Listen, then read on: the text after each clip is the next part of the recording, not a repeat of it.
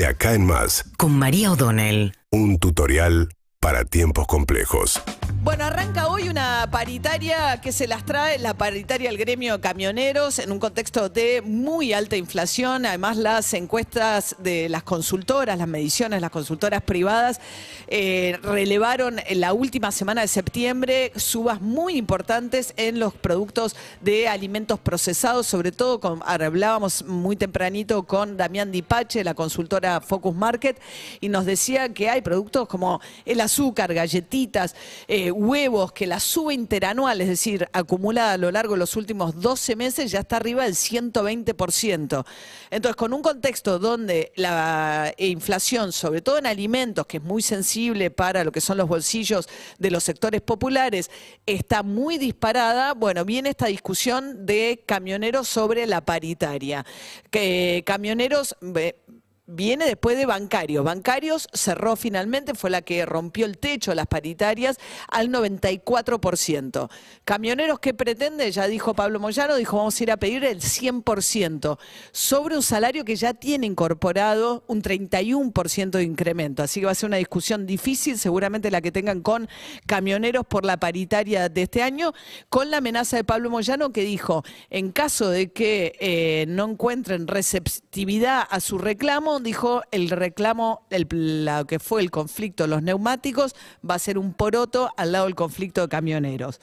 Esa pulseada en términos con camioneros se da en un contexto en el que surgió una noticia muy inquietante respecto de una derivación de un conflicto de camioneros con su delegación en la provincia de Santa Fe.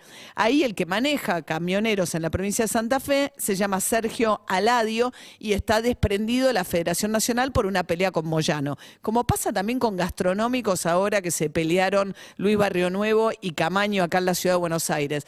Cada una de estas decisiones significa también el manejo de grandes cajas de recaudación de los sindicatos, que en este caso Aladio se separa de Moyano y se abre una especie de delegación paralela que sí le responde a Moyano con un tal Juan Chulich. Juan Chulich, lo que ha pasado ahora es que hay una escucha telefónica del año pasado que se adjuntó en causas judiciales en Santa Fe, donde conversa con un preso y este preso le dice, nosotros ya le fuimos a quemar el sindicato a Aladio, si querés vamos y le metemos bala. Y el eh, dirigente sindical que le responde a Moyano en Santa Fe le contesta, sí, dale, dale. Después, efectivamente, esto no se constató, digamos, tal cosa no ocurrió.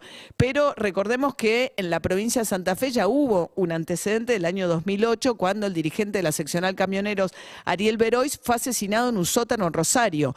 Y el autor intelectual que está condenado por esta causa es otro dirigente camionero. O sea que a veces las cosas se han dirimido eh, de esta manera en el gremio camioneros. Veremos cómo sigue la interna en la provincia de Santa Fe y las derivaciones de la paritaria.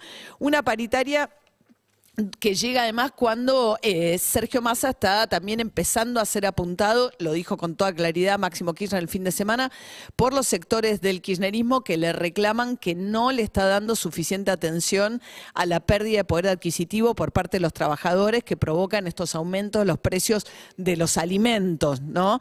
Hay que ver qué pasa con eso y si siguen levantando el tono de las críticas y lo que sí se concretó en contra de la voluntad de Massa que quería avanzar rápidamente con la quita de subsidios es que finalmente ayer la secretaria de Energía, Flavia Rollón, terminó admitiendo que no van a poder empezar a instrumentar en el mes de septiembre, digamos, como pretendían la quita de subsidios para los que no se anotaron para pedir los subsidios de luz y de gas, porque dice que descubrieron que pueden ser cuestionados estos incrementos por parte de organizaciones de defensa del consumidor, porque lo que ellos habían dicho es, el que no pide el subsidio, te lo sacan. Bueno, como no había una resolución que dijera eso específicamente, parece que se dieron cuenta ahora, todo muy raro, lo van sacaron la resolución en septiembre, a fines de septiembre, y no puede ser retroactivo el incremento. Entonces, va a regir recién a partir de octubre.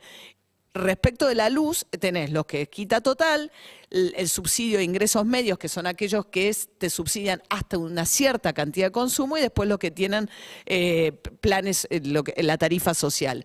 Una preocupación especialmente de Kicillof y de todo lo que tiene que ver con el kirchnerismo en la provincia de Buenos Aires es que mucha gente de barrios populares no se anotó para pedir el subsidio. Entonces empiezan a preocuparse por la reacción social que puede haber cuando empiecen a llegar los incrementos, que de nuevo volvieron a ser diferidos. De hecho, en el caso del gas, que tiene un esquema muy parecido al de la luz, para los consumos medios, que el Estado te dice, bueno, yo te subsidio, pero no te subsidio toda la factura, te subsidio hasta tal cantidad de consumo, que se supone que es un consumo promedio de una familia, no establecieron todavía el tope para esto.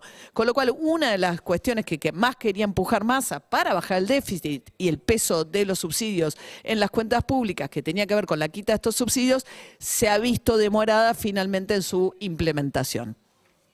Síguenos en Instagram y Twitter. Arroba Urbana Play FM.